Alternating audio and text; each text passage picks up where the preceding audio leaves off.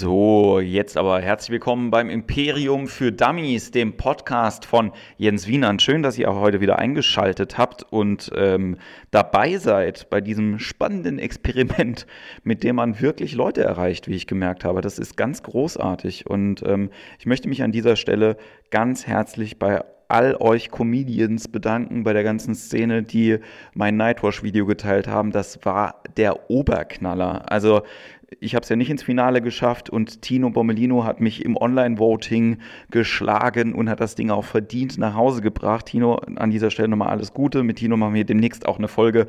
Da freue ich mich schon extrem drauf.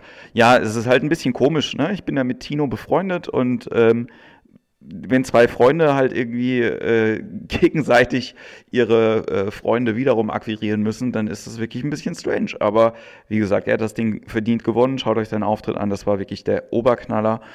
Genau. Und äh, es war ein schöner Abend bei Nightwatch. Und es war eine krasse Erfahrung, irgendwie dabei zu sein. Und es war auch ganz lustig. Letzte Woche war ich ja noch auf dem Deutschen Comedy-Preis und habe mir da ein paar Pappnasen auf der Bühne angeschaut. Und äh, das schneidet auch gleich das Gespräch, ähm, das ich geführt habe mit Usus Mango, seines Zeichens äh, Mitgründer von Rebel Comedy.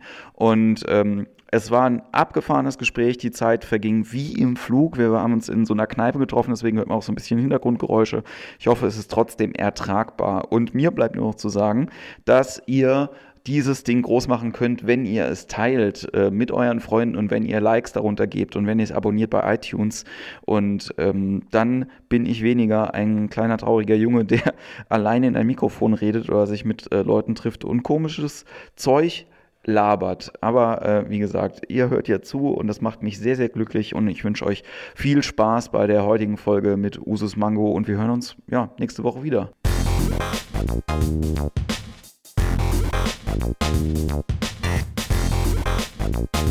Hallo. Hey, hey, voll geil, dass du, äh, dass du dir Zeit genommen hast oder dass das geklappt gerne. hat. Sehr gerne. Ich verfolge deine Sachen und die von Max auch und dann habe ich davon gehört und ich werde auf jeden Fall, ich werde sogar bis zu dir gefahren. Ja, wir sind äh, in Köln. Wir sind nahe vom Nightwash Waschsalon, wo eine krasse Schlange draußen steht, weil heute Abend Finale ist vom äh, Talent Award.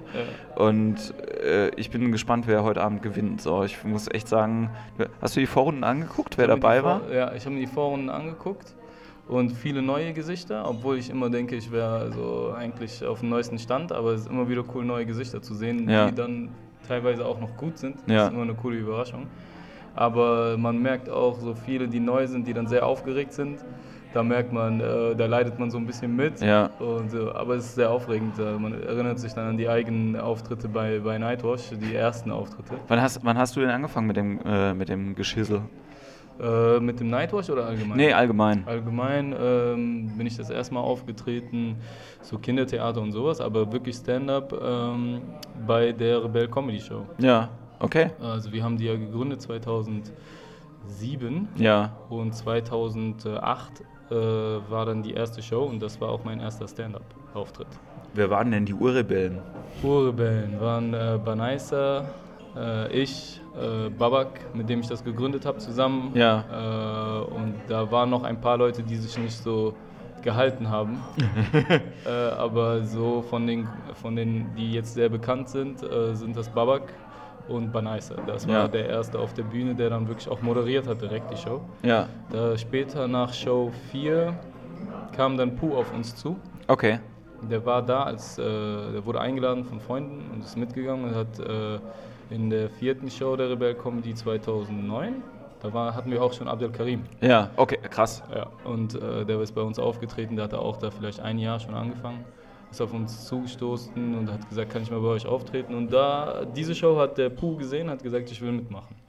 Und äh, von den Leuten, die jetzt immer noch dabei sind, sind das die, so die ersten, die auf uns zugestoßen sind. Von Anfang an natürlich Banaisa. Ja. Ja. Und ihr seid extrem gewachsen in der Zwischenzeit. Extrem, also wir hatten einen Schub die letzten zwei Jahre, der sehr groß war, aber ansonsten war es, ähm, also ich habe das mit Babak schon immer vorgehabt. Während Ja. des Studiums haben wir immer gesagt, wir müssen sowas machen, wir müssen unbedingt so etwas machen, weil es gibt es nicht.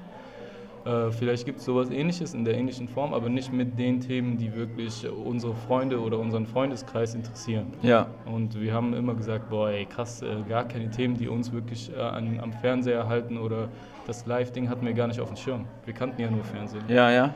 Und die Themen im Fernsehen, das hatte jeder Comedian, das sagt, mit den Themen kann ich überhaupt nichts anfangen. Und wir haben gesagt, warum machen wir nicht selber sowas? Und äh, kam nie die richtige Zeit, um das wirklich alles, alle Hobbys, Basketball, Musik, keine Ahnung, Ja. alles fallen zu lassen und jetzt sich mal auf Comedy zu stürzen. Aber immer wieder hin und her geschrieben und ey, wie wäre die Idee? Und das war seit 2004.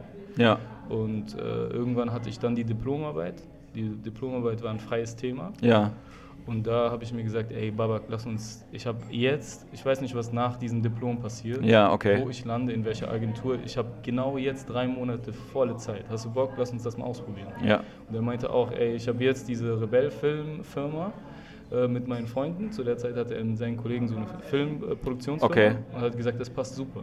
Lass uns das zusammen machen. Und dann war das meine Diplomarbeit. Aus meiner Sicht war das, so habe ich es den Professoren verkauft, Okay.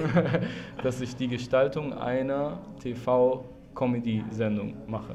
Okay. Also Logo, Ja. Bild, äh, zwischen der Werbung diese Trailer und, die, und solche Sachen. Aber ich wollte nur einmal eine Comedy-Show machen und habe das so ausgenutzt. Und dann hat uns das so viel Bock gemacht, dass wir gesagt haben, ey, lass uns das richtig machen. Und dann haben wir einen, äh, ein Casting gemacht. Wir haben ein deutschlandweites Casting gemacht. Ernsthaft? Das, Ja. wus- das, das ist mir wirklich Ja, neu. Krass. Ja, also Ja. das hieß damals Fladenbrot. Die Rebell Comedy Show hieß damals Fladenbrot. und äh, das war noch die erste Show. Ja. Ähm, und da haben wir einen muss ein Moderator, bisschen- bisschen da haben wir einen ne? Moderator gesucht. Ja. Und äh, in der Juice und in, in der Backspin haben wir dann einen äh, Aufruf gemacht und da haben sich sehr viele Leute gemeldet, äh, Leute, die inzwischen einen großen Namen haben. Einer davon ist Banaisa, den wir dann genommen haben. Ja. Aber da waren Buddy Okün dabei, da war äh, Suleiman Masomi, da, der Poetry Ja, ja, war dabei. Das sind alles Leute, die von überall angereist sind, hier, also nach Aachen. Ja. Äh, und die haben uns angeguckt und der, der wirklich herausgestochen und der wirklich dieses Comedy-Blut hatte, wo wir es wirklich gefühlt haben direkt, das war Banaisa. Und das musst du dir vorstellen, das ist so lange her, entwicklungstechnisch so lange her, dass wir diesen Leuten über MySpace Word-Dateien geschickt haben mit Stand-Up. Okay. Mit Sachen, die wir runtergetippt haben in fünf Minuten. Probier das mal, falls du kein Stand-Up hast, aber darauf Bock hast. Okay. Und dir das noch nicht erarbeitet hast, nimm das mal als Tipps. So, du, und dann, das war sehr aufregend. Es war sehr, sehr cool. Das ist eigentlich äh, krass, was ihr äh, gemacht habt von der Struktur, ohne es zu wissen, aber das kann ich jetzt so ein bisschen halt irgendwie sagen, ist im Prinzip, dass wie äh, USA Second City funktioniert. Ne? Also auch einfach diese Genau. äh, komplette Shows vorzuformatieren, halt Ja. eben zu sagen, wir haben bestimmte Rollen, die ausgefüllt werden müssen. Also jetzt nicht halt irgendwie, wir brauchen einen lustigen Koch oder Ja, wie auch immer, sondern so halt einfach. theatermäßig Genau. nicht, aber wir haben gesagt, ey, das gibt's noch nicht. Ich weiß, das geht. Ja. Ich weiß ganz genau, das geht. Also wir sind so eine lustige Meute immer, wenn du dich mit deinen Freunden triffst, es ist immer so eine gute Laune und so ein Kaputtlachabend, Ja. ohne dass irgendjemand äh, sich hart besäuft oder der eine ist voll dicht und keine Ahnung, sondern einfach von diesem Comedy-Blut, diese gute Laune, diese coolen Stories, die ich wusste, ey, das, das gibt's nicht auf der Bühne, warum Ja. gibt's das nicht? Ja. Und ich hatte noch nicht mal, ich hatte keine Ahnung von Live, ich hatte keine Ahnung von Net, Nightwatch, von nix. Und Ja. Wir wussten einfach nur, dieser Humor gibt's, das müssen wir irgendwie formen. Ja. Und äh, deswegen haben wir dann auch diese Word-Datei geschrieben und wir dachten, es gibt diese Kacke nicht. Hier, probiert die Sachen mal. Ich weiß, jeder hat den lustigsten Typen im Freundeskreis. Wir wollen das auf der Bühne platzieren. Ja. Und so fing das an. So fing das an. Der erste war Banaisa und dann haben wir die Form und die Struktur dieser Show langsam uns selber erspielt. Ja. Ja. Und zwischen äh, so erfolgreich, dass ihr jetzt die, die wievielte Tour ist das jetzt? Das ist jetzt die 13. Tour. Das ist so krass. Das ist die 13. Tour und inzwischen 30 Städte. Das ist für Ja. uns mega. Also das, wir hatten davor 20 und das war schon ein Highlight. Und jetzt sind wir bei 30 und äh, mal schauen, wie es wird. Äh, Macht, ihr- macht ihr das immer noch so, ich, ich nenne es jetzt mal im Grassroot-Style oder sind es jetzt halt irgendwie noch mehrere helfende Hände, weil man, irgendwann kriegt man es ja auch nicht mehr alleine gebacken? Nein, oder? wir arbeiten seit anderthalb, äh, seit zwei Jahren mit Streetlife International zusammen. Ja, äh, die das Ticketing und das Touring machen mit Ja. uns. Die uns, äh, die kommen selber aus dem Urban Musik. ich wollte gerade sagen, die sind eigentlich Ja. Eher für Hip-Hop und so Genau, bekannt. für Ne? Hip-Hop, die holen Drake nach Deutschland, die holen Jay-Z, Nicki Minaj nach Deutschland, die sind mit uns eigentlich auch da so reingewachsen. Aber ähm, äh, zusammen haben, sind wir krass gewachsen in den letzten anderthalb Jahren. Ja. Äh, alleine kriegst du es nicht mehr hin. Es sind äh, Letzte Tour war 15.000 Tickets. Ja. Das kriegst du nicht alleine. Nee, ist aber auch ein gutes Beispiel dafür, wie das klappen kann. Es gibt nämlich auch Agenturen, die probieren das ja auch. Die denken, ja, wir haben halt irgendwie den Musikact. Mhm. Vielleicht können wir irgendwie andere Leute so platzieren. Du hast den Namen vorhin schon gesagt. Ich kann es jetzt auch nochmal äh, erwähnen, ist Buddy Urgels Agentur. Ja, ne? So, also das war halt einfach Ja. so, wo ich gedacht habe, wie schafft Genau, der man war das bei denn? Agro. Der war bei Agro, richtig? Das meinst du? Der, äh, der war erst da und dann, ähm, ich weiß nicht, ob er da immer noch ist, bei der Agentur, die Kitty Cat hat. Ähm, ich weiß nicht, wie die, wie die Ich heißen. weiß nicht mehr. Ich weiß nur, der nächste, der so Musik und trotzdem Comedy ist, natürlich Oliver Polak, ne? Ja, Der ist auch bei KIZ. Diese Genau, Leute, wo genau, KIZ ja. ist. Ich weiß nicht genau, wie die Leute heißen, aber da ist auch so ein Mix. Aber du wolltest erstmal das mit äh, Buddy ich glaube, das ist nicht Bomber der Herzen, oder? Heißen die so? Das ist die Agentur von Bushido auf jeden Fall. Aber es ist wurscht. Aber ähm, dann ist es, ein, ich wollte sagen, das ist ein Positivbeispiel dafür, Ja. wie, das, äh, wie das gut funktionieren kann. Also, du hast ja eben gerade gesagt, 15.000 Tickets ist äh, eine Ansage einfach. Ja, das, das kriegt man nicht alleine gestemmt. Und Ja.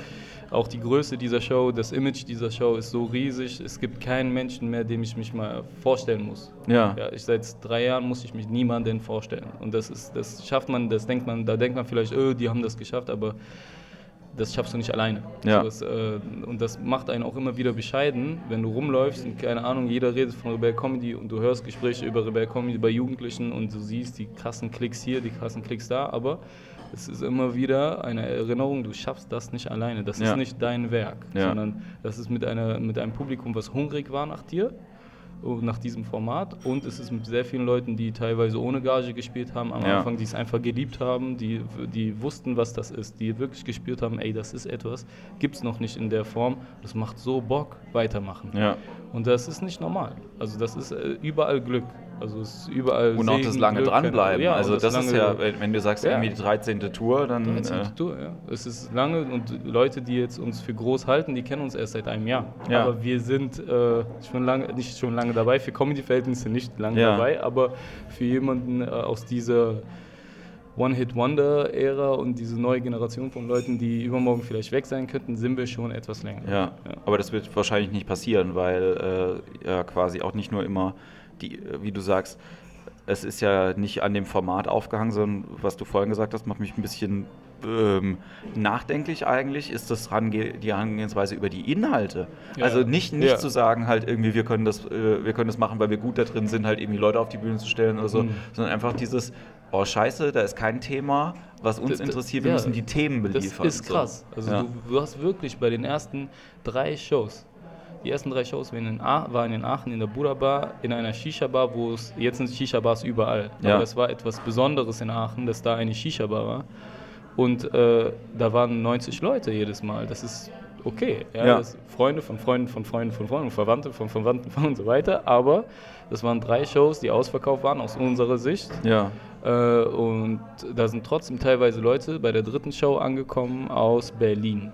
Ja, Wo krass. du dir sagst, hä? Oder aus Frankfurt, wo du dir sagst, okay, das kann ein Zufall sein. Dann bist du das, dann sagst du dir das erste Mal, okay, äh, Afrop war da bei der dritten Show in Aachen, Ja. war einfach dabei und ist aufgetreten, okay, auch cool. Dann vierte Show in Düsseldorf, erste Mal außerhalb Aachens, wo wir nicht herkommen.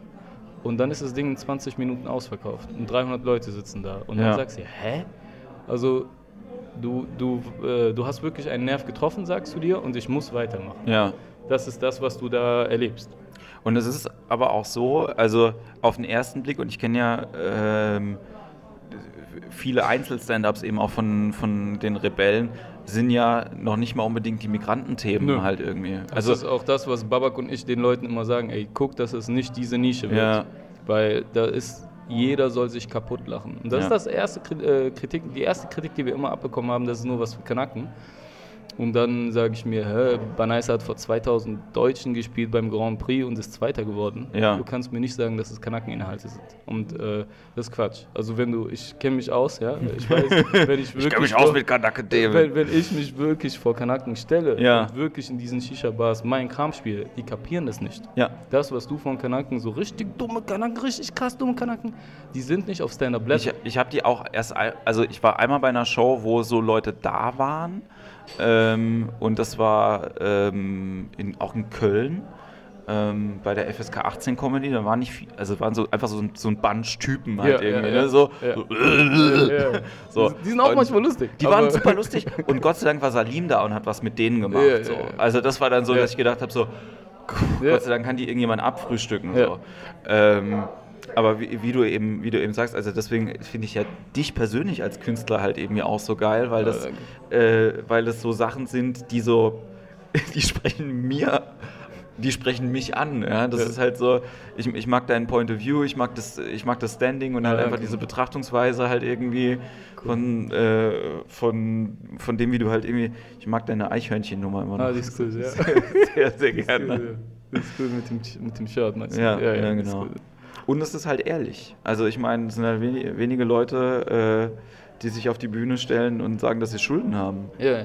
Also, Ja, das also. was, jetzt, was jetzt aber auch zu der Frage äh, äh, führen könnte, ähm, dann scheint es ja doch nicht so gut zu laufen. Oder, Das oder ist ja ein altes Bit. Das ist Ja, ja, ja, lange her. Das habe ich auch begraben, nachdem ich gemerkt habe, dass es, äh, dass es, äh, dass ich so gemerkt habe, ey krass, das ist, das habe ich schon häufig gehört, das kommt mir bekannt vor. Jetzt habe ich das selber gemacht. Dann hat mir irgendwann mal einer gesagt, ey, ich kenne das von da und da. Habe ich gemerkt, shit, ich habe mir zu oft das und das reingezogen. Ja. Dann habe ich das begraben. Manchmal merkst du gar nicht, woher Nee, nee, das äh, mir ging's, mir ging, ich hab, das war überhaupt keine Anspielung darauf, dass, äh, auf, Nee, auf Material oder selber. wie auch nee, immer. Nee, ich merke das selber immer. Aber um die äh, Frage zu beantworten, äh, nee, es läuft Gott sei Dank besser, es ist gesund, gesund gewachsen. Ja. Und jetzt inzwischen sind neun Comedians, neun Leute der Rebell Comedy, die komplett von Rebell, also von Comedy leben, die auf einmal Ja. eine Karriere aufgebaut haben. Ja, mehr schlecht als recht, aber keiner hat mehr einen Nebenjob. ja, Und das hat das ist auch erst so seit einem Jahr. Jeder kann jetzt davon leben. Ich kann meine Kinder äh, ernähren davon. Und ähm, das ist Hammer. Also das ist wirklich Hammer. Das ist, jedes Jahr hat man sich gesagt, vielleicht klappt es nächstes Jahr, dass Ja. ich nicht noch einen Job haben muss. Vielleicht klappt es nächstes Jahr. Und das ist immer so eine Sache, so äh, um, um das andere noch anzusprechen, äh, uns geht es immer nur darum, ey, das muss ein geiler Abend sein. ja. Die Leute bezahlen Kohle dafür, die sitzen da, das muss drei Stunden nicht Abriss sein auf, aus einer Stand-up-Sicht, Ja. sondern die müssen einfach ein Event haben, der so Ja. geil ist, dass die rausgehen und sagen, boah, ich hätte 50 Euro dafür bezahlt. Und äh, das ist immer das Ziel und das geht nicht über Kanackenschiene, das geht Nee, nee. nicht über ich, so eher so, das geht über Leute greifen da, wo es wo ich denke, ey, das stört mich, stört dich das auch? Und der andere Typ sagt, ja, und dann ist das, äh, wir sind da auf Wellenlänge, auf Ja. Augenhöhe. Und das, äh, das ist so das Ziel. Unser Ziel ist nicht irgendwie Migranten abzugreifen. Nee, das, äh, das Ding ist auch, ihr seid ja auch ein Bunch von einfach positiven Jungs, deswegen hat es mich so ein bisschen nur vom Inhalt eigentlich gewundert, dass Joachim mit euch eine ganze Zeit lang irgendwie auf Tour war. Oh, häufig. Vincent Ne? auch, äh, Joachim auch, weil es, da geht es mir einfach, ich bin ein sehr großer Fan von ihm. So. Ja, ich, ich- mag jo Joachim sehr. Ich, ich liebe diesen Ja, Typ und ja, das, was er macht. jeden so, Fall. ja? Das ist so krass. Ich, ich ist sag so halt einfach schwarz, nur, ne? Alter. Genau, Traum. genau. Aber äh, jeder andere von euch hat keine, also Joachim ist so jemand, wo ich halt einfach sagen würde, ne, der hat eine gesunde Anti-Haltung. Ja, ne? auf jeden Fall, ja, ja. So. Und ist auch wirklich zum eher Mitdenken auch Ja, erstmal. genau. So.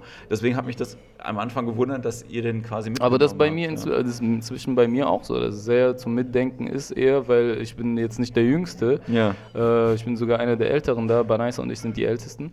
Und ähm, äh, da, mein Humor ist halt nie so platt gewesen mit meinen Geschwistern oder so. Und dann Ja. äh, war das immer so zum Mitdenken und so. Und sonst werde ich auch dem eigenen Anspruch so nicht gerecht. Und bei Joachim, ich äh, feiere den von den ganzen Rebellen wirklich am meisten. Ja. Und äh, auch als Mensch Backstage ist er so angenehm, so eine coole Sau, interessiert sich auch für Basketball und für Hip-Hop und keine Ahnung und passt sehr gut zu diesem Umfeld, was Ja. wir sind. Und äh, deswegen war, lag das eigentlich auf der Hand, als wir den das erste Mal gesehen, ich den das erste Mal gesehen habe, war ein YouTube-Clip und dann habe ich den, den Jungs vorgeschlagen. Ja.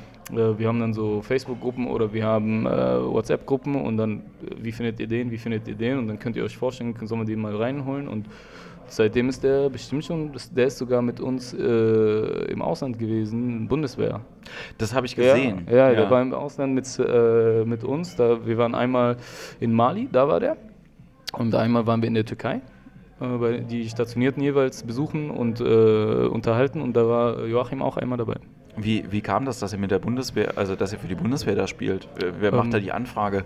Die Bundeswehr macht die Anfrage. die sagt, äh, die hier sind alle sehr jung. Ja. Du musst dir vorstellen, ey, das, das muss man sich mal reinziehen. Die Leute, die da im Ausland äh, zum Beispiel kritische Gebiete äh, in der Türkei sichern, Ja. damit es den Leuten dort gut geht, äh, das sind deutsche Leute, also genau wie die Deutschen bei uns im Publikum, also viele haben Migrant, also die Eltern ja. von denen sind, ist, ist halt Deutsch, ne? Und äh, die kommen nach Hause und wohnen bei ihren Eltern noch.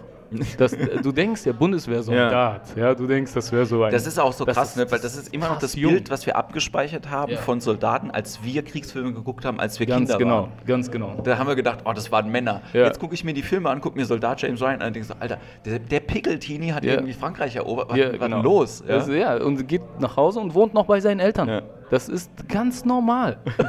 Und du sagst, nee, das ist nicht normal. Ja, ja. Weißt du, und äh, da ist auch eine krasse Energie und krasser Durst nach Unterhaltung.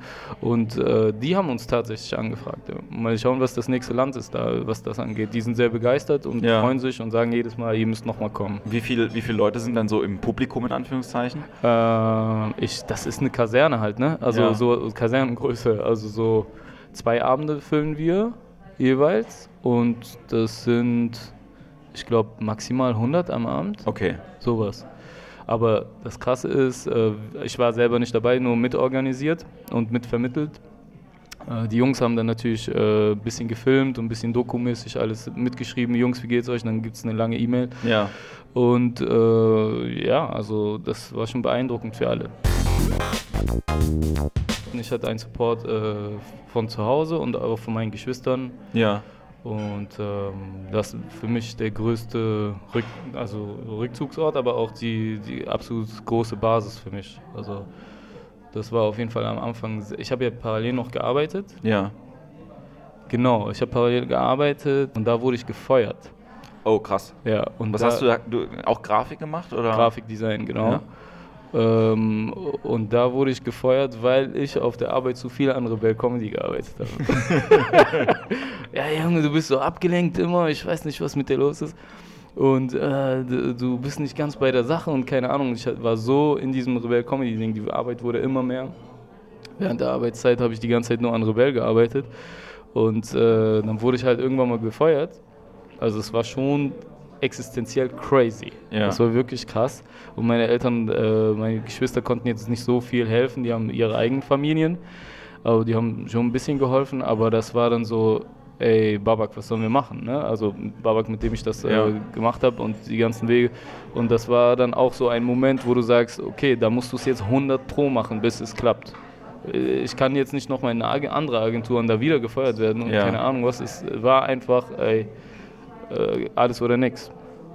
Krass. Ja, es war sehr heftig, ja. Und du, ähm, wie viele Geschwister hast du? Ich habe drei Geschwister. Ich habe zwei Brüder und eine Schwester. Ich bin du- der Jüngste. Ja. Okay.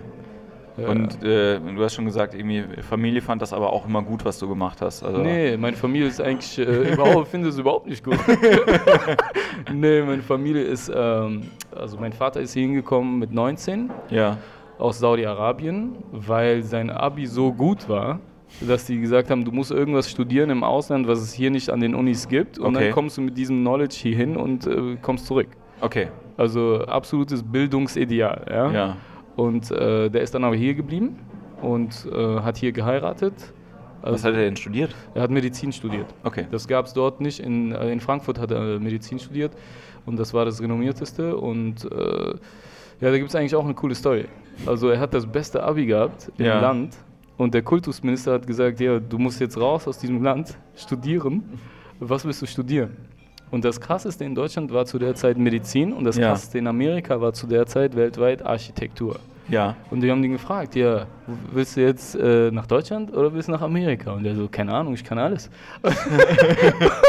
so voll der Prolle. das beste Abi der Welt. So, Ja, das ja, beste ja. Abi der Welt. Ich bin Ja. 18 Jahre alt. weißt du? Und dann haben die gesagt, nee, du musst dich entscheiden, das oder das. Und Ja. der so, keine Ahnung, keine Ahnung, keine Ahnung. Irgendwann meint der Kultusminister, ja, ey, okay, wir machen jetzt einen Test. Der war wirklich bei dem an der anderen Seite des Schreibtisches. Ja. Wir machen jetzt einen Test.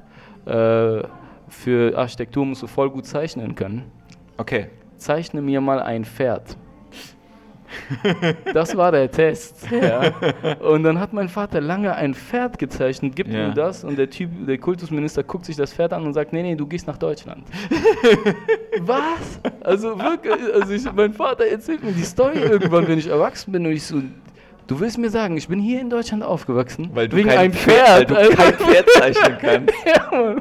Beste Story. ey. Das ist so lustig. Das ist sehr gut. Ist super, super Story. Aber auf jeden Fall so hier gelandet. Ja. Äh, meine Geschwister sind äh, mein Bruder Abdallah, der Älteste, der ist Doktor, Ja. hat äh, promoviert in äh, BWL. Und mein Bruder Enes, äh, zwei Jahre älter als ich, der hat promoviert in Maschinenbau. Okay. Und meine Schwester hat irgendwie Anglistik studiert. Äh, und es, Comedian war niemand. Das ist ja auch in den wenigsten Familien äh, wirklich der Fall, ne? Aber ich finde es halt immer spannend, wie der Background aussieht, weißt du? Ja, also genau. bei, bei meiner Familie war es ja auch jetzt nicht ersichtlich, dass da irgendjemand, da hat keiner was mit Bühne gemacht oder Ja. irgendwie Nee, Kunst. niemand. meine, meine Mutter hat mal bei äh, Jung musiziert Blockflöte äh, gewonnen. So. Das ist nicht wirklich die Bühnenerfahrung. So. nee, und äh, mein, Opa, mein Opa war ganz lustig. So, ich habe halt immer gesagt, so bei, bei meiner Familie muss es so gewesen sein, wenn du dir so einen alten Stammbaum anguckst, Ja, ne, der so an der Wand ist mit so, mit so sepiafarbenen. Schön. Alle gucken so ganz ernst und haben so, so Krawatten und irgendeiner hat gemacht. Das ist dein Opa. Das- ja, ich kenne diesen Typen nicht, keine Ahnung, wer das war, aber es muss irgendjemand gewesen sein. Weil äh, bei meiner, also ich merke das halt nicht auf der professionellen Ebene jetzt unter dem Ja. Bereich Comedy, blablabla, aber ich und meine Geschwister haben relativ wenig gemeinsam, Okay. aber der Humor, Der Humor ist, ist halt krass. 100% Genau das das. Also bei, finden- genau das. Bei mir auch. Meine Geschwister sind äh, sehr, sehr lustig. Also es war wirklich, wer ist lustiger als der andere. Ja. Weißt du, jeder hat ein Add-on gebracht, weißt du? Ja. Und das war die schönste Zeit für mich, war, als alle Geschwister zu Hause waren und noch keiner verheiratet und deswegen weg. Ja. So, und das war die coolste Erinnerung. Riesentisch, alle Kids sind da. Eltern stehen irgendwann mal auf, weil die genervt sind von den schlechten Witzen. Und wir machen immer weiter und jeder besiegt sich und lacht sich kaputt. Und bei mir war immer so, dass meine älteren Geschwister halt, äh, wenn ihre Freunde da sind, dann haben die mich gerufen, mach mal den und den nach, mach mal die und die Stimme, mach mal das und das. Das war, Ja. das war der Klassiker so. Aber ich muss sagen, bei mir in der Familie, mein Vater hat einen super Humor. Also sehr trocken, aber sehr intelligent und sehr lustig. Du lachst dich kaputt wirklich. Ja. Und er lacht nicht, er grinst nur so kurz. Ja. So, ne? Aber sehr lustig. Und ähm, äh, mein Onkel war auch unfassbar lustig. Eigentlich der Clown der Riesenfamilie. Also wenn du dich in Saudi-Arabien, wenn, wenn wir mal da waren. Ja. Wir- Wenn die sich dann alle getroffen haben, dann sind da 100 Leute in irgendeinem Haus. Alle sind verwandt, du kennst alle, aber der lustigste war mein Onkel und am, ich wusste nicht, was er beruflich macht.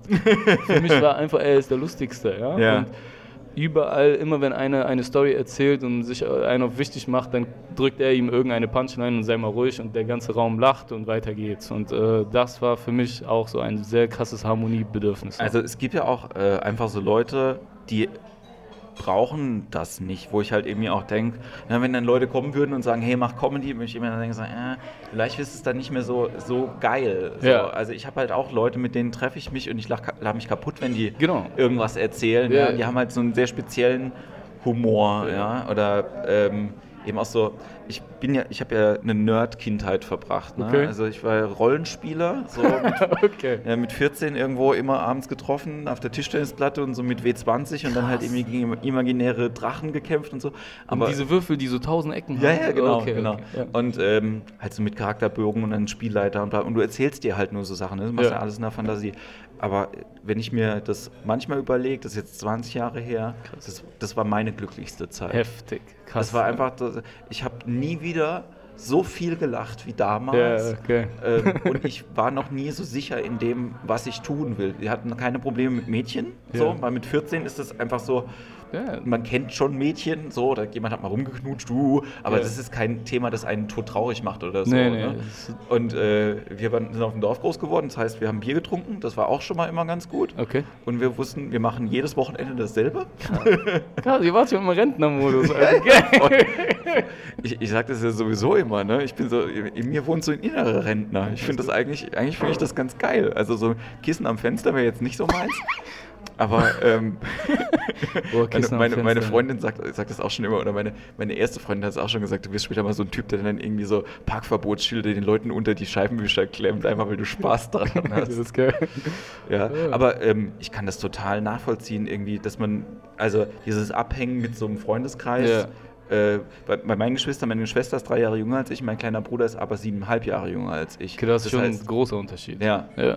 Also mit dem habe ich erst quasi wieder was anfangen können, als der 18 war ungefähr. Genau, ich wollte nämlich gerade sagen, bei meinem äh, ältesten Bruder, sieben Jahre, und da war immer sehr, das war sehr, sehr eng, aber halt bis zu einem bestimmten Alter war das einfach der Ersatzvater, der Ja. aufpasst und Regeln sagt. Ne? Aber inzwischen ist es mit mir und meinem ältesten Bruder so eng wie mit den anderen Geschwistern auch. Das ist krass. Äh, aber so war das in einem Freundeskreis und in. Äh, da sind so lustige Leute teilweise dabei. Ich will die gar nicht auf einer Bühne sehen. Ich will die so natürlich lassen wie möglich und einfach nur äh, mitgehen. Und äh, ich weiß nicht, das war bei mir nie Klassenclown.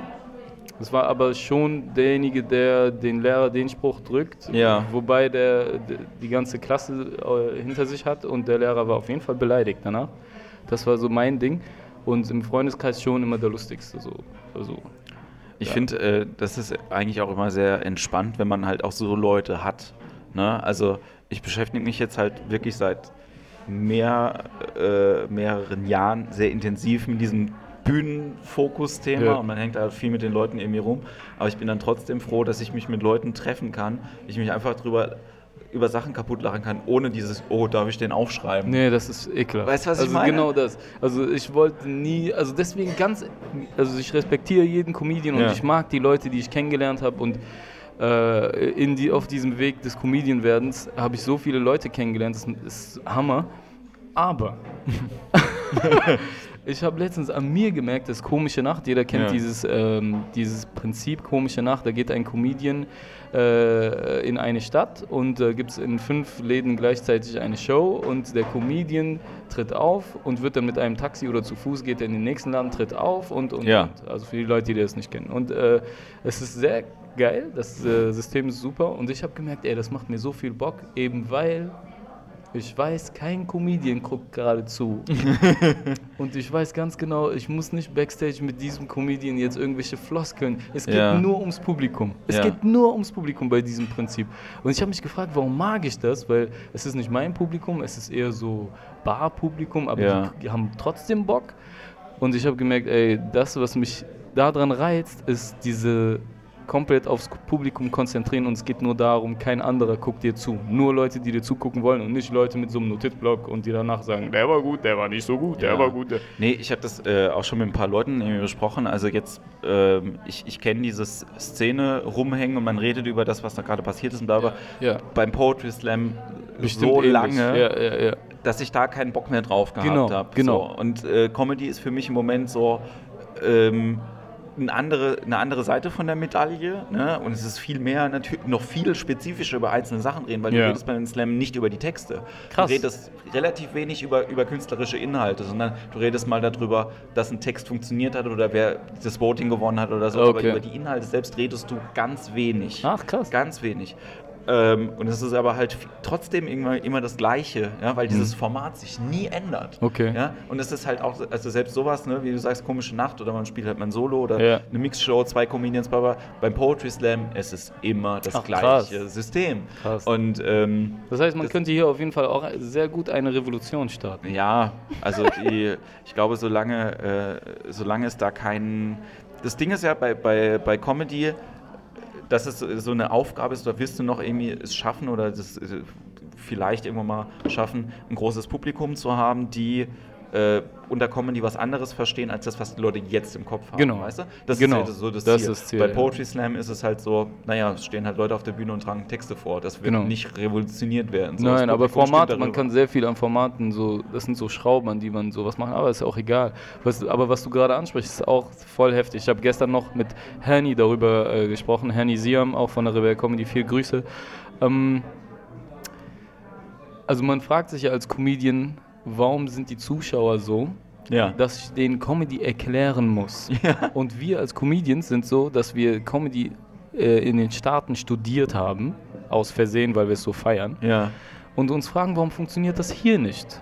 Ja, also es funktioniert inzwischen. Also du findest super Läden, du findest äh, den Trierer, das Trierer Comedy Slam Publikum und äh, sehr viele zahlreiche andere, wo wir uns auch kennengelernt Ja. haben. Oder Düsseldorf in äh, Kojoten und es gibt so viele geile Läden, auch äh, Punch Club und so weiter. Aber immer wieder triffst du auf so Publikum, was nicht mitzieht, was Ja, nicht ja. kapiert, dass du das gerade nicht ernst meinst, wenn du sagst, meine Kinder gehen mir auf den Sack. Ja? da, dass du dir sagst, stell dir vor, ich würde das jetzt gerade ernst meinen. Das Ja. ist der Gedanke. Stell dir vor, ich würde das gerade ernst nehmen. Ist das nicht lustig? Und äh, wir haben gestern darüber gesprochen, Hernie und ich, und wir meinten, kein Wunder, dass diese ganz alten Com Comedians, die das seit 20 Jahren machen, dass die so weich gespült sind, dass die teilweise sich gar nichts mehr trauen, Ja. dass wir als Comedians die nicht feiern können, weil Ja. das so, äh, ich weiß doch, worauf du hinaus willst. Aber wenn du das 20 Jahre lang machst und das Publikum funktioniert die letzten 20 Jahre Ja. nur so, dann wirst du so. Das ist ganz normal. Du willst, weißt du, was ich meine? Du willst Erfolg haben, du willst ankommen, dann passt du dich dem Publikum an. Ja. Aber Ja, du musst es halt auch so machen, also ich merke das ja äh, selber im Moment mit, meinen Sachen, wo ich halt, also ohne arrogant sein zu wollen, ne? aber ich bin sehr stolz auf mein Material, was ich da jetzt habe einfach. Ja? ja. So, ich habe da jetzt lange dran Natürlich, gearbeitet ja. und ich mache mach das jetzt Ja. halt irgendwie auch gerne. Und dann frage ich mich, warum mögen die Leute das dann halt irgendwie nicht? Ja. Und habe jetzt aber wirklich in den letzten drei, vier Wochen mal Feedback gekriegt, wo es halt irgendwie heißt so, naja, unabsichtlich, das hast du dir ja nicht ausgesucht, das ist wirklich nicht so. Ich habe keine Liste gemacht, wo draufsteht, wen möchte ich beleidigen? ja, Leute mit Kindern, Genau. Behinderte, Genau, genau, äh, genau. Leute, die krank sind. So. Und das sind alles Sachen, wo Leute den Schutzinstinkt halt irgendwie haben. Genau. Und das ist aber was, wo ich halt irgendwie, mir ging es nicht um die Härte von den Gags, sondern es war einfach die überraschendste Punchline für mich. So. Ja. Und das ist halt einfach das, wo ich halt, ganz genau, ja. wo ich halt irgendwie auch denke, ne, äh, auch bei, bei den Amis, um mal wieder irgendjemanden zu sagen, ich feiere Anthony Jeselnik nicht dafür, dass er so asozial ist. Ich feiere ihn dafür, dass ich es nicht kommen sehe. Ich weiß, dass das Genau, ja. Themenfeld Und mir geht es nur um Kreativität. Ja, ja. Weißt du, ich wäre nicht drauf gekommen. Genau. Das, was du gerade gebracht hast, Alter, ich habe nicht damit gerechnet. Ja, ja, genau. Und im Prinzip, so das, was du meinst. Also, die Leute nehmen das krass ernst. Also, die, äh, du musst dir teilweise bei manchen Publikum, du, bist- du bist da und du kriegst keine Resonanz und du gehst und einer kommt zu dir und sagt, das war das Lustigste, was ich je gesehen habe. Was? Ja, dann lach doch, du Missgeburt. Also, Ja, aber äh, passiert dir, das, passiert dir das auch, dass du, also beim Fernsehen merke ich das ganz oft, ich gucke mir irgendein, äh, irgendein Solo an oder irgendein Special Ja. und ich feiere das wirklich, aber ich sitze ja nicht alleine auf der Couch. Ja. Ja, doch, Das- passiert mir schon manchmal. dass ich manchmal, mich, manchmal. Und dann ist aber auch Wahnsinn. Ja, ja, dann ist es genau. auch richtig krass. Aber natürlich, aber die Leute sitzen da ja zusammen. Die sind ja, die sind ja irgendwo hin, um, die sind ja, das ist ja Unterhaltungsbranche. Wir gehen zusammen irgendwo hin und wir feiern das jetzt. Und da ist es so manchmal, ist manchmal natürlich ist komisch, aber andererseits, wenn es funktioniert und äh, bei der Rebel Comedy fühle ich mich halt so krass wohl und die Leute kennen dich schon online und dann feiern die sogar schon, dass Sachen, du live da bist. Ja. Weißt? Nein, auch Sachen, die die, die kennen. Ja. Äh, das passiert aber selten, weil wir jedes, jede Tour neuen Kram schreiben, zweimal Ja. im Jahr. Und äh, aber die, die, du hast schon so einen Bonus, weil die kennen dich online von Insta oder von YouTube und Ja. Face und dann, äh, du bist live da. Und da ist schon eine, ein Enthusiasmus oder eine Euphorie da und da schwimmst du auf, von Anfang an schon auf einer sehr coolen Wellen, also so coolen Ja. Welle. Und da hast du die Leute und dann sagst du, ey, es, es gibt nichts Besseres auf der Welt.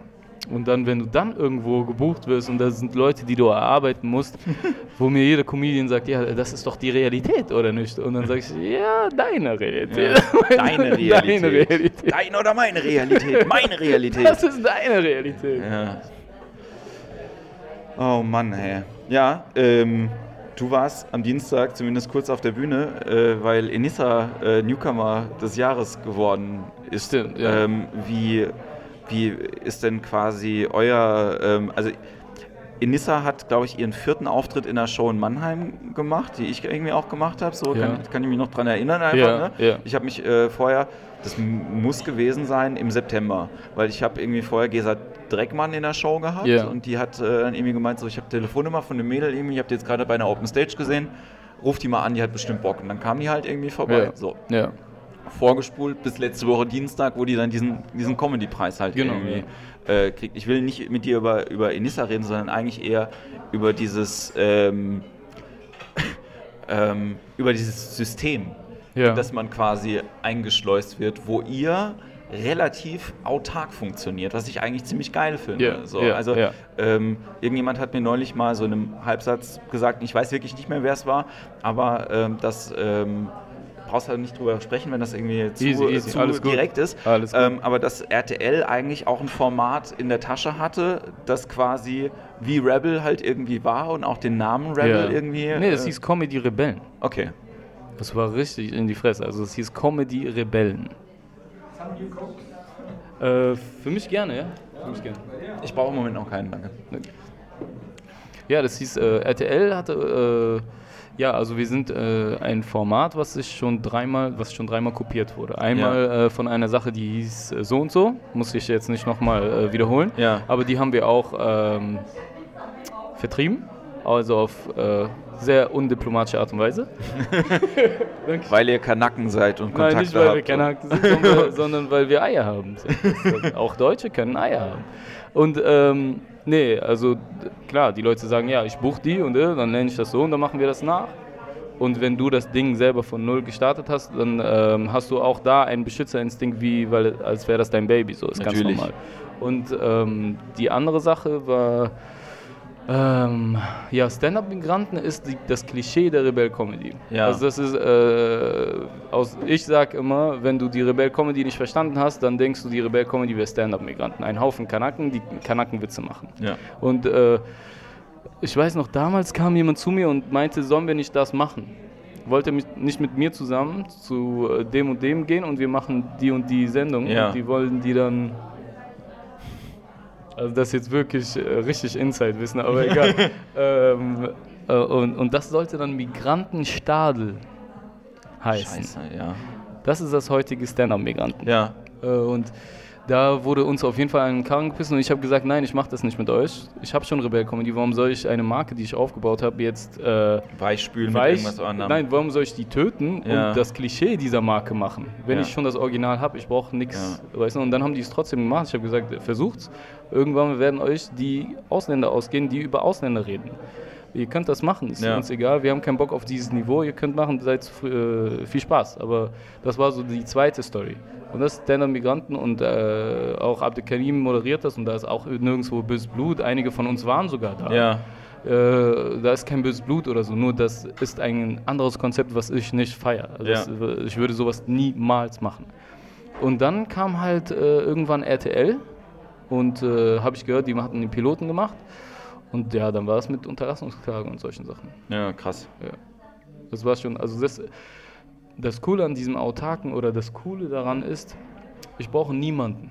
Ja. Ich brauche in dieser Szene, wo jeder den anderen äh, äh, so sonst was macht und sich einschleibt und äh, Hände schüttelt, ich brauche von diesen Leuten niemanden. Ja. Und das ist ein Luxus. Und ich weiß, dass es ein Luxus ist. Aber ich habe mir das auch erarbeitet zusammen mit den Jungs. Also es ist ja, wenn man sich parallel andere Geschäftsfelder irgendwie anguckt, ne, ich feiere ja auch immer noch Indie-Labels, die auch Indie bleiben. Ne? Also ich feiere es auch, wenn dann irgendjemand sagt, hier komm, ich verkaufe die Rechte für nochmal doppelt so viel Geld an irgendeinen Major. Ja? Super cool. So. Ja. Ähm, aber es ist halt natürlich auch immer dann nochmal ne, einfach was, was mit Haltung, Haltung zu tun genau, hat. das ist ein Fremdwort hier. Ja. Das musst du Leuten erklären. Wenn mir jemand kommt und sagt, ja, wir wollen eine Sendung machen und wir haben schon so viele Gespräche von Ja. Luftschlössern gehabt und ich weiß von Anfang an, es ist ein Luftschloss, der denkt, ich wäre 20 Jahre alt oder 18 Jahre alt und er könnte mich jetzt mit äh, Keywords einfach kaufen. ja. Als hätte ich nicht schon eine Strategie. Ich habe mit Babak zusammen in 2007 aufgeschrieben, wo ich sein will 2015. Ich bin kein kleines Kind. Ja. also es ist nicht alles, hat nicht alles geklappt. Es äh, wurden Sachen sogar besser als Ja. gedacht. Aber ich bin kein kleines Kind. Du kannst mich nicht mit Keywords kaufen. Und das sind manchmal Leute gewesen, also legendäre Stories, wirklich super Stories. Und ich hätte und das mit Stand-up-Migranten und äh, Comedy-Rebellen ist noch gar nichts. Also das sind so und du merkst einfach, krass, diese Leute verstehen also, wie viel diese Marke wert ist. Und dann sagst du dir, ja, äh, lass mich in Ruhe einfach weitermachen. Ich brauche niemanden von euch. Also es ist auch so, ne, ich habe äh, am Dienstag einen Workshop gemacht, den Brainpool ausgerichtet hat. Der zweite Teil von dem Workshop war so toll, dass ich sage, der Workshop war okay. Mhm. Aber der erste Teil von dem Workshop war jemand, den ich bis dahin sehr gut gefunden habe, nämlich Ralf Fußmann, der Stromberg geschrieben hat. ja, Wahnsinn. Und, ja. äh, Wahnsinn, wahnsinnige Sachen, die dabei rausgekommen Ja. sind. Und kann sein, dass er generell, wenn man länger Zeit mit ihm verbringt, das besser machen kann, aber diese drei Stunden waren einfach für mich so frustrierend. Und ich sage es stolz an dieser Stelle, wenn man meinen Podcast hört, lernt man mehr. Weil es, nein, es waren halt einfach keine, keine, das Ding hieß Schreibworkshop und er hat eigentlich nur über Vermarktungsstrategien gesprochen. Mhm. Ja, Im Ja. Sinne von, wie sollten dein, dein Produkt aussehen, ne? Unterschied gemacht zwischen äh, Gagmaschinerie und richtigem Stand-up. Wie kommt man da Ja, eher dahin, ja, richtiges ja. Stand-up zu machen? Ist alles okay, aber da fielen halt so Sätze, wo ich gedacht habe, so, Alter, es geht nicht.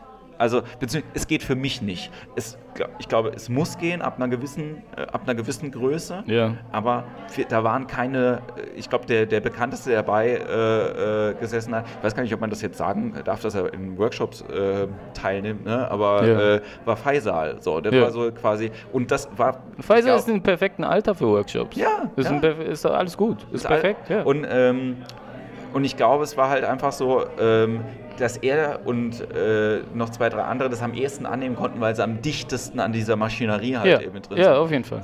Ich bin mit Stand-Up jetzt gerade einen Tag quasi danach in Jahr zwei. So, Mhm. ich bin so weit weg davon, irgendwann mal ein, also ein Produkt zu sein, das Ja. man verkaufen kann Ja.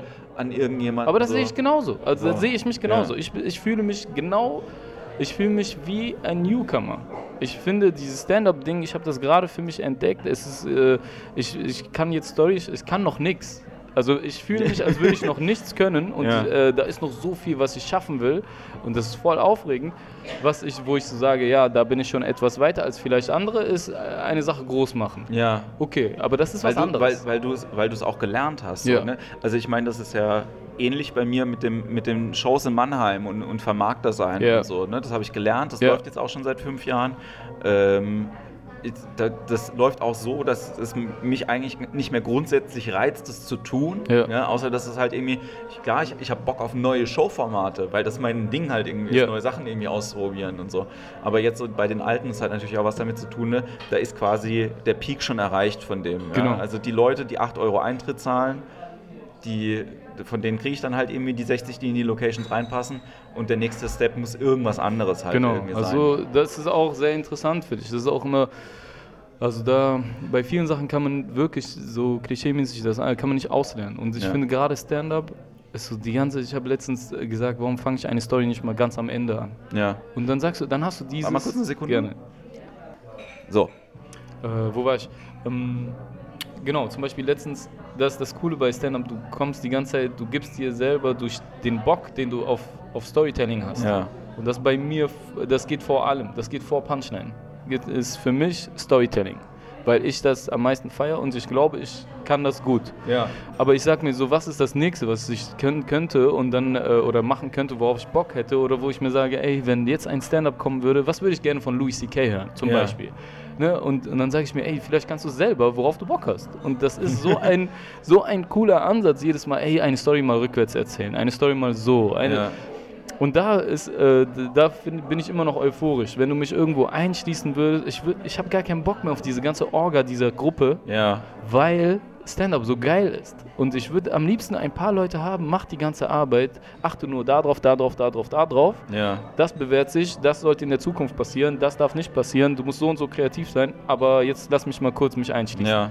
Und das ist einfach das Geilste an Stand-up. Ich würde mich immer noch so als Newcomer sehen, absolut, absolut. Und da ist so viel, was ich noch schaffen will. Ich kann noch nicht mal 45 Minuten. Ja. Ich weiß, 45 Minuten ist äh, für sehr viele Stand-up-Comedians gar kein Problem. Für mich ist es auch materialtechnisch kein Problem. Ja. Ich habe drei Stunden, vier Stunden.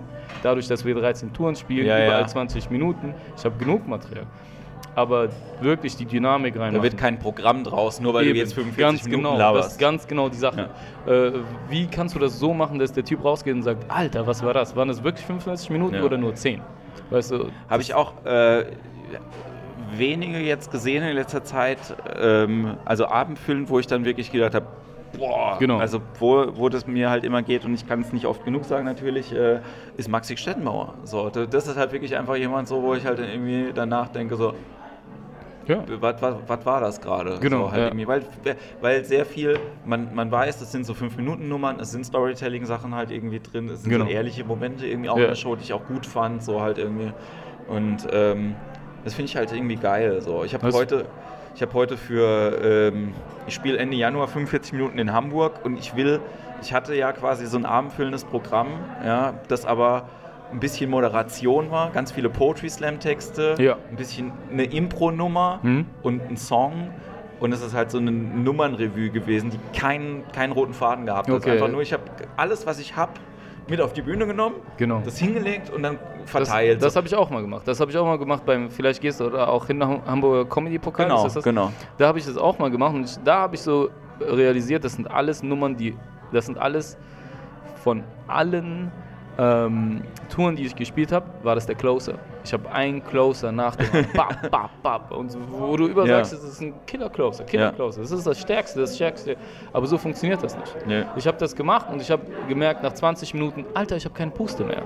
Ja, allein schon das. Ja. Ja. Die Leute können nicht mehr, aber die ganze Zeit können die nicht mehr und das ist auch nicht so cool für Ja. die. Die brauchen so Längen und da merke ich so, boah, ich habe Bock, mal etwas zu schreiben, wo äh, ich über eine Länge unterhalte, wo es so Peaks gibt und wo es äh, ruhige Dinger gibt Ja. und wo eher Storytelling und roter Faden mir auch wichtiger wäre, als die ganze Zeit closer nacheinander. Also, aber das finde ich, das muss man auch erleben, das muss man auch machen.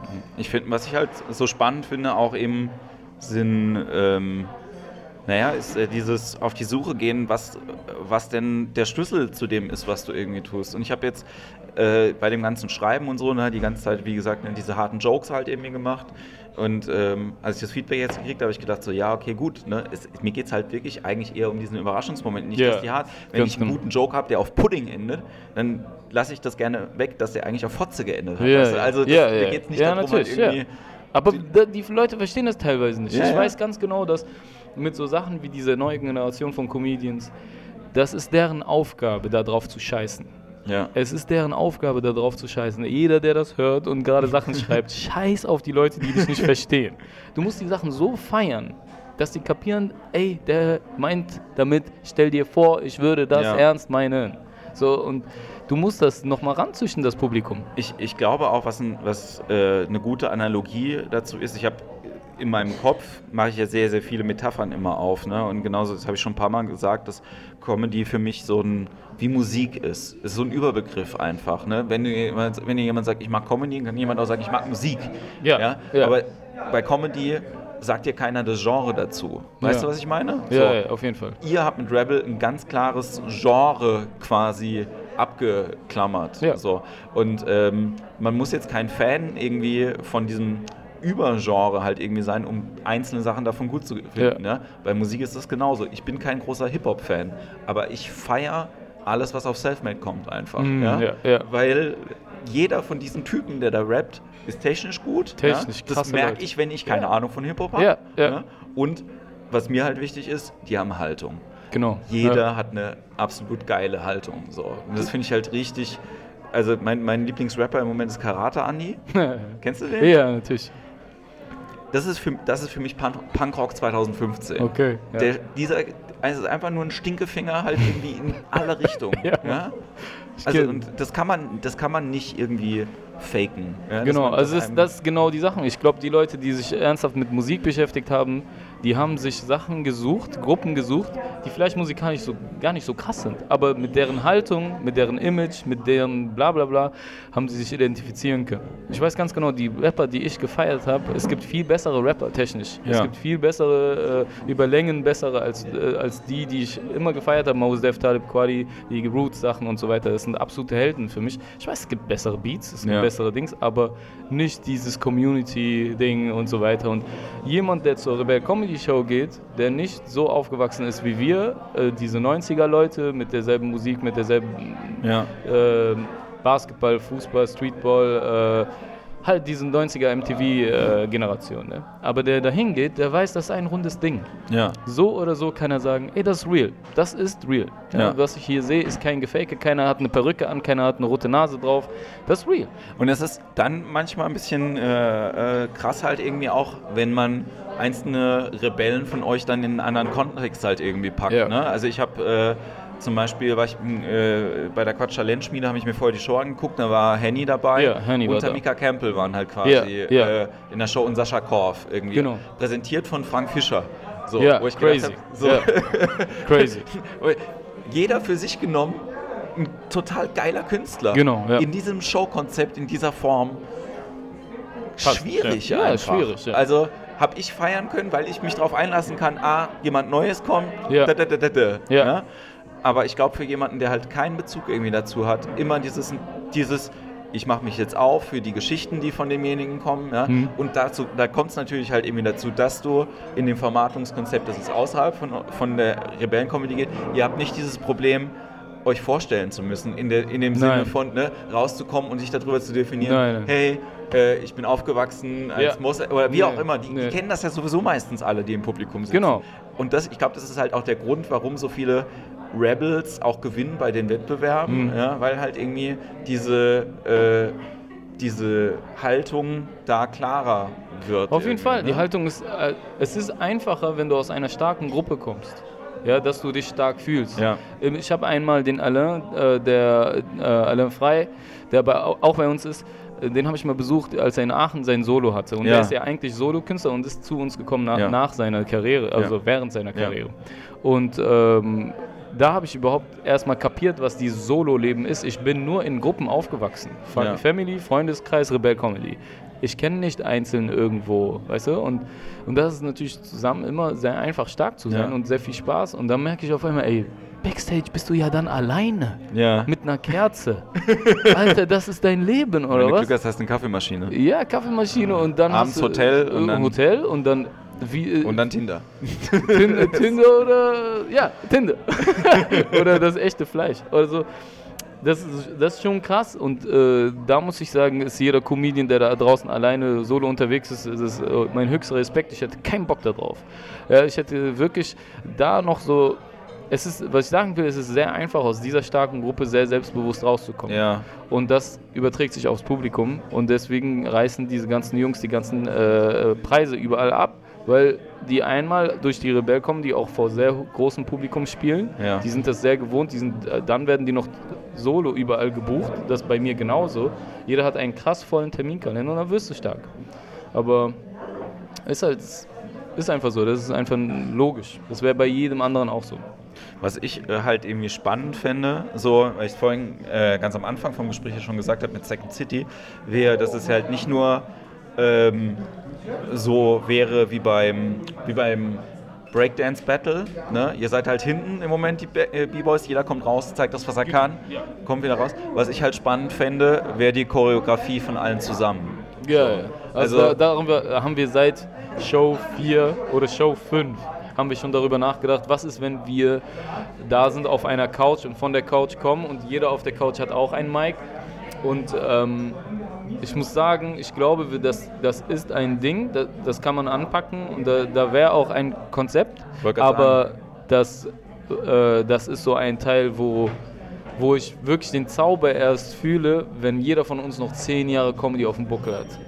Ich, ähm, ich würde, wenn ihr da Bock drauf habt, ich sage das jetzt einfach äh, am, am Mikrofon, ähm, ich glaube, euch würde es gut tun, wenn ihr zusammen mal einen Impro-Theater-Workshop nehmen würdet. Das, äh, jedes Mal, wenn ich dir zuhöre bei diesem Podcast, sage Ja. ich mir, dieses Impro-Ding ist so geil, weil wir kommen aus dem Impro-Ding, ohne dass wir es wissen. ja, das ist ja, wir, ja. das, ich, ich, ich, ich gucke, anderes, anderes Feld, ne, aber ich gucke Salim zu und ich weiß, dass er so viel richtig macht in dem, Genau. was er Ja, da irgendwie tut. Auf jeden Fall. Keine Ahnung hat, warum das Genau. funktioniert. Ja. Weil das meine ich mit dem Blut. Dieses Ja. Comedy-Blut ist bei jedem Comedian. Du musst dir vorstellen, diese Leute, ich habe die kennengelernt, keiner von denen war Comedian. Jetzt. Leute, die ich, die ich jetzt kennenlerne, die sind seit fünf Jahren. Aber äh, Banaisa, Puh, wir waren alles keine Comedians. Ich, ich war kein Comedian davor. Ich bin erst durch die Comedy ein Comedian geworden. Aber dieses Talent zu labern, ohne Schiss, mit dicken Eiern und lustig. Ja.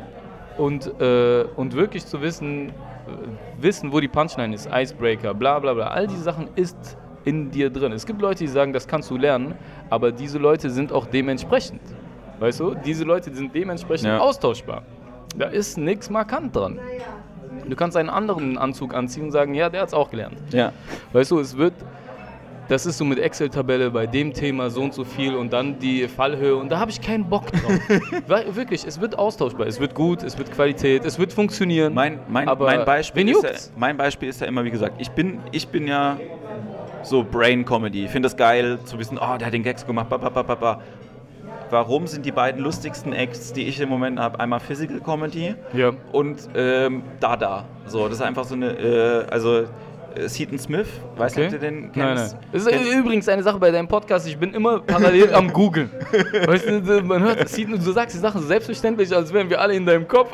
Ja, ja, ja, das ist, das ist mein Problem. Auch das Publikum rafft das noch Bitte nicht. mach das nicht in so die ganz. Descriptions einfach nur wie bei einem Rezept. Weißt Ja, du, ja. darunter ist ein Rezept nochmal Ja, ja. hingeschrieben bei, bei YouTube. Bitte mach einfach diese Namen rein. Ja, das sollte ich mal wirklich mal machen. Ähm, nee, sag noch, ich wollte dich nicht unterbrechen. Smith ist äh, also Physical Comedy, der ist jetzt auch ab und zu im Fernsehen, der hat jetzt vor ein paar Wochen sein Solo äh, ähm, bei iTunes online gestellt. Das erste Mal, dass ich was nicht verstanden habe, wo mein Englisch relativ gut ist, aber der ist so. du, du hörst da wirklich schwer zu. Und das andere ist Team Submarine. Das sind einfach so zwei Nerd-Jungs. Okay. Der eine ist sehr dumm und der andere ist so ein bisschen schlau und ein Loser. Und ähm, es ist so lustig, was die. Also, und ich merke das halt irgendwie, ich lache da nicht vom Kopf her, sondern das, ich fange irgendwann an Gefühl. zu lachen Nur vom und denke so, ja. oh Mann, hört bitte nicht auf, den Scheiß zu machen. So. Ja, und cool. das ist halt einfach großartig so. Ja. Ja. Und das ist, wie gesagt, so Salim ist so jemand. Ja. Banaisa ist so jemand, wo ich so sage, Banaisa, dieser Typ, Backstage, Onstage, selbe. Wirklich, ich sage jedes Mal mit Banaisa, ich habe noch nie so einen lustigen Menschen gesehen. Noch nie in meinem Leben. Ja. Noch, das gibt's nicht. Und der kann, es ist nur ein Glück für alle Menschen der Welt, dass er das auch auf der Bühne kann. Ja. Weißt du, so, und äh, bei Salim auch, und das sind alles Improv, das ist alles Improv. Ja. Weißt du, weil da einfach dieses Blut da ist, du brauchst nicht viel. Einmal habe ich das gehabt, weil du hast ja gefragt, warum macht ihr sowas nicht? Bei der LOL-Show, Ja. die letzte LOL-Show in, äh, in Bonn, die letzte, wo der Luke noch moderiert hat, vor seinem krassen Abgang. Ja, ja. Und äh, da war Banaisa da, ich war da und Enisa und Luke. Also es war crazy. Und, äh, und da haben wir eigentlich nur Improv gemacht bei einem bestimmten Spiel und das Ja. ging voll ab. Das ging voll ab. Also ich, es, ist auch, es ist auch einfach so ein Zauberkasten, ne? Wobei ich sagen muss, ich habe äh, der zweite Teil von dem, von dem Workshop, von dem ich vorhin gesprochen habe, hat Sascha Korf gemacht. Und ähm, äh, ich mache halt eben auch so Solo-Impro-Sachen auf der Bühne und Leute haben das gesehen, also die Großen, und haben gesagt so, naja, guck dir mal Sascha Korf an. Und ich kannte Sascha Korf immer nur aus dem Fernsehen und habe gedacht so, naja, ja, ich würde halt jetzt so- auch nichts davon ja, damit ja, anfangen sind, können. sind jetzt halt irgendwie auch Impro-Sachen, die er halt irgendwie Nummer macht. Aber ich habe ihn auf der Bühne gesehen, wie er mit dem Publikum interagiert. In diesem Und? Workshop hat er uns Sachen gezeigt. Ey, ohne Scheiß. Ich freue mich so, wenn ich, ich habe morgen Abend eine Show und übermorgen das Publikum Ja. zu nehmen, einfach aufs Publikum loszugehen. Also das Boah. Mikro zu gehen, einfach aufs Publikum loszugehen. So, weil ich halt irgendwie denke so, ja klar, hm, man hat es im Kopf, ich mache es mit der Gruppe irgendwie Ja, immer, aber ja. mit dem Publikum weiß halt irgendwie nicht. Ne? Dann halte ich mich dann doch lieber am Stand-up fest, weil ich halt Natürlich, irgendwie ja. weiß, der Gag funktioniert. Und Du musst nur auf Play drücken. Ja, ja. Und äh, wer, wer sich da immer wieder ins kalte Wasser traut, ist bei uns inzwischen äh, der Khalid, der Moderator. ja, Viele Grüße. Ähm, der macht das ohne Angst inzwischen. Dann das, woher kommst du, was machst du, bla bla bla. Faisal ist auch unfassbar stark da drin. Jeder Comedian traut sich immer wieder da dran und ich sag mir, ja, das ist cool. Und so diese vorgefertigten Sachen, die dann, wenn er das sagt, dann sage ich das. Wenn Ja. er das sagt, dann sage ich das. Aber ich mag noch mehr, wenn jemand einfach was reinruft. ja. Und mal gucken, was ich jetzt sagen werde. Weißt du? Und da, das ist so crazy. Das ist richtig crazy Magic. Wirklich, ich mag das sehr. Es passieren halt auch einfach äh, die schönsten Sachen, wenn man das, wenn man das aufnehmen kann. Ne? Und das ist ja eigentlich auch dieser, dieser Impro-Gedanke, das Nehmen, was da ist und damit halt dann irgendwas weitermachen. Ja. Und ich glaube halt äh, auch, dass immer, ich mag das, wenn ich mit, wenn ich mit Joachim halt irgendwie auch äh, über Gags rede oder mit Salim, ne? Ja. So ein, ein kreativer Kopf, noch anderer kreativer Genau. Kopf, das sind nicht zwei, Ja. das sind zehn. Ja, und wenn dann noch jemand dabei genau. sitzt, dann sind das hundert. Ja, so. das ist Wahnsinn. Das potenziert sich wirklich, wenn jemand es drauf hat. Wenn jemand nicht diese Schule im Kopf hat, dann ist das wirklich eine Potenzierung pro Kopf. Ja. Das ist so krass. Bei Joachim hatte ich das auch. Ich hänge mit ihm Backstage ab. Danach noch gehen wir was essen und ich sage so, ey, lass uns zusammen ein Solo von dir schreiben. Ja. Weil das so geil funktioniert, weil jeder noch asoziale und es gibt manche Leute, die sind dann so, nee, schreib mir nicht meinen Kram. Weißt Ja. du, oder nein, das nehme ich jetzt nicht. Und bei Joachim zum Beispiel ist das so, es ist, so geil.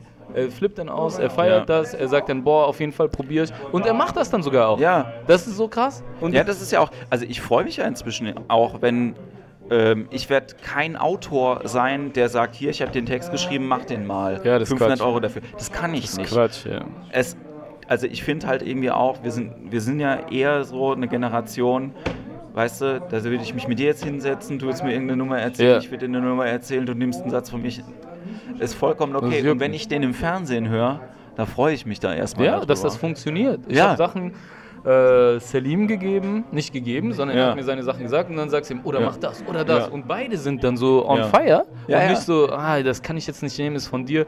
Das ist Quatsch. Also auch innerhalb der Gruppe ist das so, weil die große Idee ist ja von dir. Ja. Ne? Und äh, wenn der andere das noch, ist das herzlich willkommen. Also wenn so, wenn, wenn das so eine gegenseitige Leidenschaft ist, dann ist das so krass, dann ist das, das, dann wird das für das Publikum noch besser. Nee, weil es geht ja auch meistens eher, da, also was ich halt spannend finde, ist, und damit äh, kommen wir wieder zurück zum Anfang und dann würde ich auch sagen, wir machen langsam den Sack zu, ist eben dieses, ne, was ist mein Thema erstmal? Ja, ja. Und damit meine ich jetzt nicht irgendwie das große Überthema, sondern daran, welche Themen suche ich mir denn raus in der Bandbreite, die es halt irgendwie gibt. Ist, äh, immer wieder mein Lieblingsbeispiel, der Typ in Amerika, den ich gesehen habe, der zehn Minuten von Pizza geredet hat. Genau, das hast du mir mal erzählt. Ja, ja. Boah, ja. Und dann denke ich so, ist so geil. Ich, ich versuche immer noch rauszukriegen, wer das ist, damit ich dieses Video mal wieder finde. Ähm, aber wie 10 Minuten von Pizza. Und dann war das so gut, dass ich gedacht habe, Alter, nimm irgendwas. Ja. Alter, red über Kerzen oder über, über Kabel.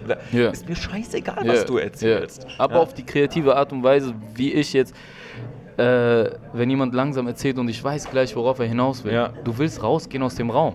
Ich will einfach jemanden sehen, der Bock auf etwas hat und kreativer ist als ich Ja. in dem Moment. Das ist immer der Anspruch. Ich will nicht etwas, nur weil es nicht so formgerecht ist, heiße, wo du selber drauf kommen könntest. Ja. Da habe ich keinen Bock drauf. Ja, ich glaube auch die, ähm, da, da wird sich die Spreu und Weizen halt einfach trennen. Also ich weiß nicht, wie oft ich jetzt diesen, diesen äh, Gag von Zauberern gehört habe, ähm, die sagen, ja, ich habe auf einer Party gesagt, ich bin Zauberer und dann sagen alle Leute Zauberer mal was und dann sage ich, ja, bist du Maurer? Dann, also, weißt Ja, du, ja, das ist so vorhersehbar Ja, einfach für, diese, für diese bestimmten Ja. Sachen. Und ich habe jetzt bei mir einen Gag gefunden, wo ich gemerkt habe, fuck, der war so tief in mir drin, der tut so weh, das kann mir keiner wegnehmen. Genau, ja, so. Und ähm, und das ist ja das, wo man eigentlich hinkommen will. Ja. Irgendwie zu merken, wenn ich also diesen, das in mir finde, halt äh, was zu haben, wo ich irgendwie denke, das, das erzähle ich. Ja. Nicht, weil mir das passiert ist, Ja. sondern weil ich das halt irgendwie so sehe.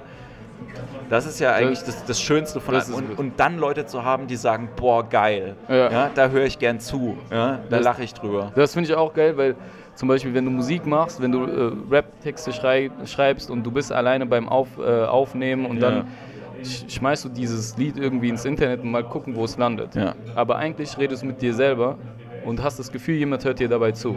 Und dasselbe hatte ich am Anfang bei der Rebell Comedy, weil ich eigentlich aus diesem Rap-Kontext Ja. komme. Und da habe ich einfach die Stories erzählt, die nur von mir kommen können, die mich so krass beschäftigt haben. Ja. Und später kamen dann die Sachen wie, äh, ja, hier ist eine Mixshow äh, und da nur die Killer reinmachen von deinem Set und so weiter. Aber ich merke dann so, ey, ich schreibe inzwischen nur noch Hits für die Leute, die wollen ein Best-of. Ja. Aber ich bin nicht so, ich bin nicht Best-of, eigentlich will ich meine Stories erzählen, so wie ein Selbstgespräch und Ja, du, bist kannst dabei. Ja, du kannst ja kein, kein Medley schreiben. Das funktioniert ja nicht. Eben. Ne? Also du kannst, du, wenn du wenn du Earth, Wind Fire bist, so, ja, ja, dann, dann ja. musst du halt Let's Groove Tonight einmal Eben. komplett durchkomponiert haben. Eben, Dann eben. ist das halt geil von Anfang bis Ende. Genau das. Und dann ist es auch okay, wenn man das mal anspielt. Und die Genau. Leute kennen das irgendwie dann. Aber man muss den Song halt einmal gemacht haben. Genau. So. Und jetzt ist das so, die Leute kennen deine Sachen vom Internet, aus, äh, bei YouTube sehen die das und das und das finde ich geil und spiel doch das und das von äh, und ich hab's, das ist ein 15 Minuten Set, Alter. Ja. Und du willst nur das Mini-Bit von da und da und da will ich eigentlich wieder zurück zu diesen ersten Shows, wo ich einfach nur mir von der Seele gelabert habe und es war unglaublich lustig und es hat mich, es war mir wirklich auch ein liebes Thema. So. Ja. ja habe ich voll Bock drauf. Oh Mann, Usus. Ich würde sagen, wir gehen jetzt mal rüber und gucken, äh, wer äh, den Nightwatch Challenge Award Sehr gewinnt. gespannt, sehr gespannt. Ja. Vielen, vielen Dank für das, äh, für das Gespräch. Hat super viel Spaß Auf gemacht. jeden Fall. Viel zu Ähm, kurz. Viel zu kurz. Wir haben eine Stunde gelabert und es hat sich äh, nicht mal halb so lange angefühlt. Nee, es, äh, ja, ich danke dir vielmals und ich wünsche äh, euch vor allen Dingen jetzt erstmal viel Erfolg. Ja, danke. Und, Jeder, der zuhört, kommt vorbei. Ihr seid alle herzlich willkommen. Genau, Tour fängt wann an? Tour fängt Ende November an. Es, äh, die Tour heißt Die Auserwählten. Und wir sind da alle Superhelden und es wird sehr lustig. Kommt vorbei, ich würde mich freuen. Sehr schön. Dann, äh, ja, äh, vielen Dank euch fürs Zuhören und bis bald. Ah, bevor wir aufhören, Moment, Moment, Moment, das ist noch wichtig. Du weißt es aber eigentlich schon, wenn man ein Imperium gründen will, was braucht man dafür? Wenn man ein Imperium, man braucht weiße Schokolade, und einen türkischen Mokka mit viel Zucker. Sehr, sehr gut. Besorgt euch das und dann äh, gründet auch ein Imperium genau wie bei Comedy. Ne? danke, danke. Macht's gut. Ciao.